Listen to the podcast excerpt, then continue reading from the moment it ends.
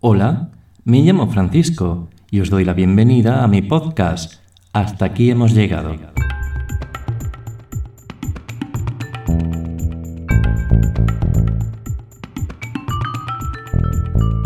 Hoy vamos a hablar sobre cómo nos relacionamos.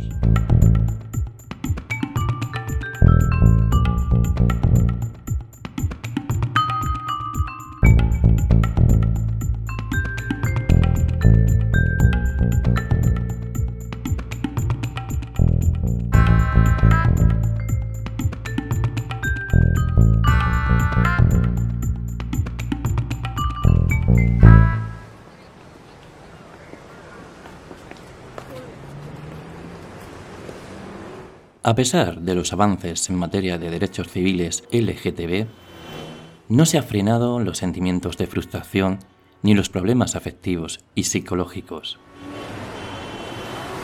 Las personas homosexuales muestran ahora entre 2 y 10 veces más probabilidades de suicidarse que las personas heterosexuales,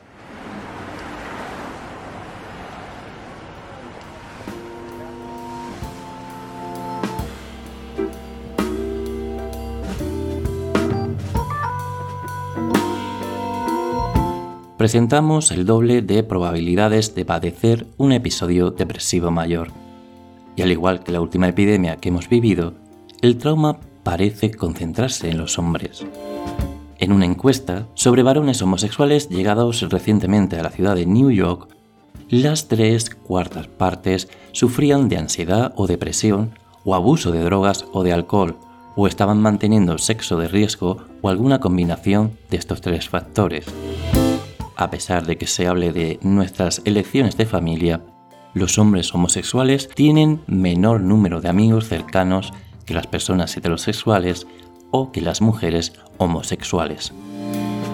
En un sondeo a prestadores de asistencia en clínicas de VIH, uno de los encuestados dijo a los investigadores, no es cuestión de que ellos no sepan cómo salvar sus vidas, es una cuestión de que ellos sepan si sus vidas son dignas de salvación.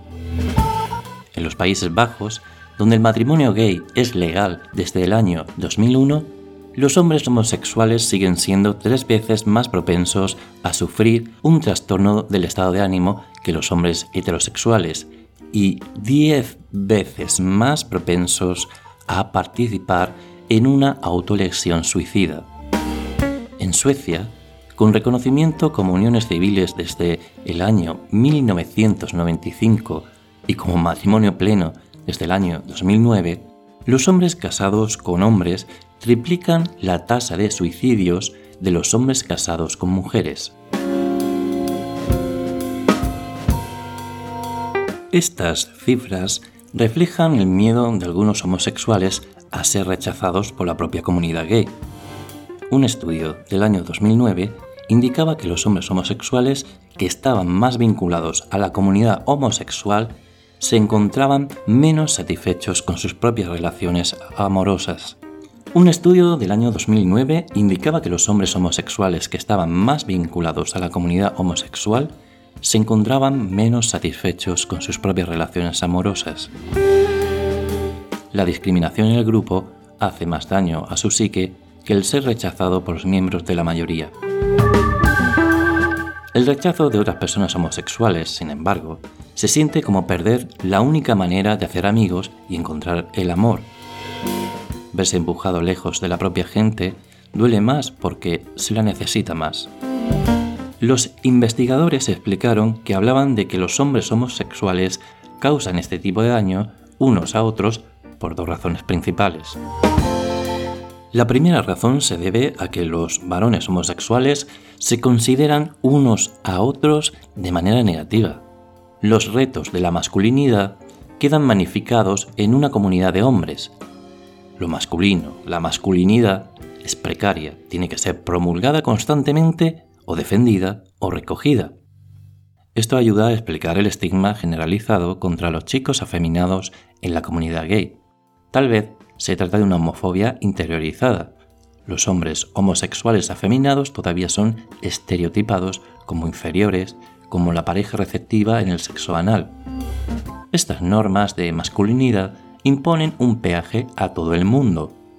Los hombres homosexuales afeminados afrontan un mayor riesgo de suicidio y de padecer soledad y una enfermedad mental. Los hombres homosexuales masculinos, por su parte, son más ansiosos, tienen más sexo de riesgo y consumen drogas y tabaco con mayor frecuencia. Hay un segundo factor de estrés en la comunidad homosexual, el modo de relacionarse que ha ido cambiando.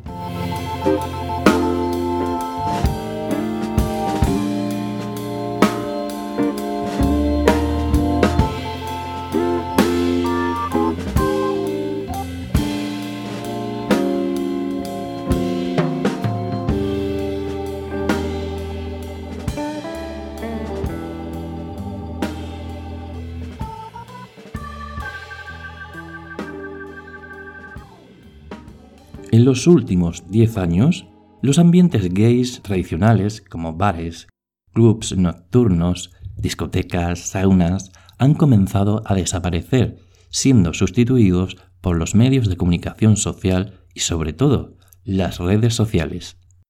Al menos el 70% de los hombres homosexuales utilizan ahora las conexiones de aplicaciones como Grindr y Scruff para sus eventos. En el 2000, alrededor del 20% de las parejas homosexuales se conoció en línea. En el año 2010 aumentó hasta el 70%.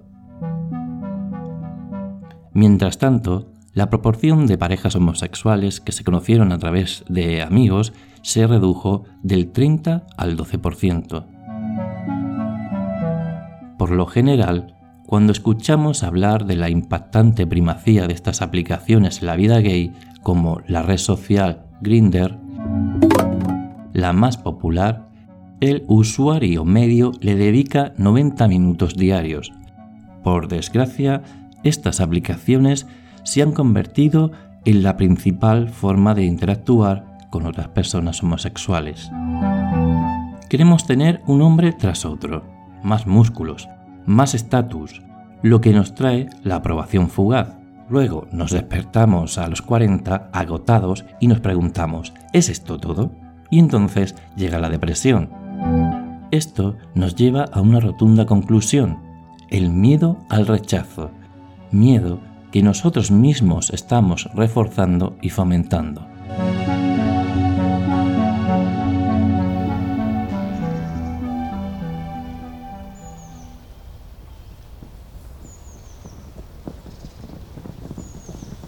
¿Y tú? ¿Qué prefieres?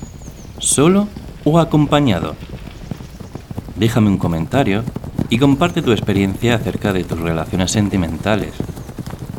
De paso, suscríbete a este podcast y regala un me gusta.